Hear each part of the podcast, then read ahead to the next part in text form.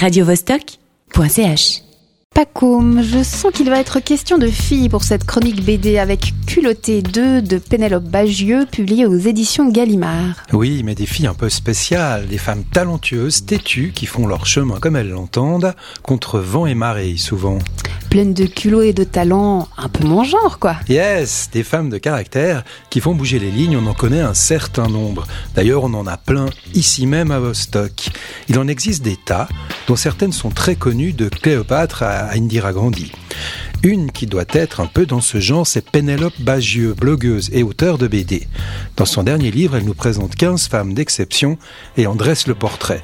Alors, si vous redoutez Margaret Thatcher et Mère Teresa, rassurez-vous.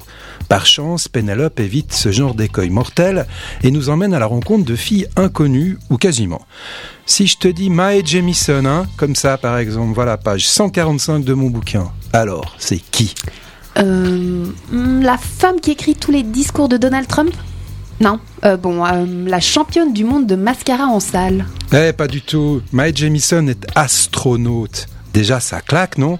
Mais c'est pas fini. Vise un peu le CV. Première femme noire dans l'espace. Et, plus fort, première personne à être à la fois allée dans l'espace et à avoir joué dans un épisode de Star Trek. Oh, je crois que je tombe amoureux là. Respire calme, ok. Donc tu as là un livre consacré à des super nanas de choc.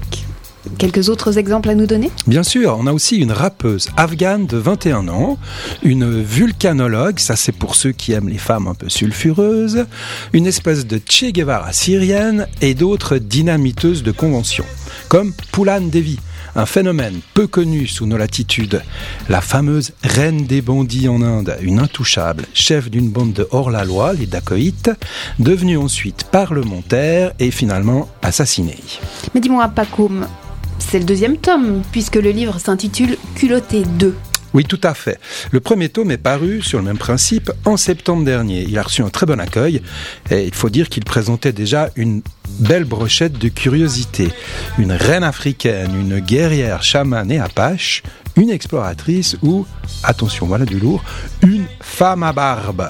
Le top du top, la transgression ultime. Donc pour commencer, le choix des femmes présentées y est excellent.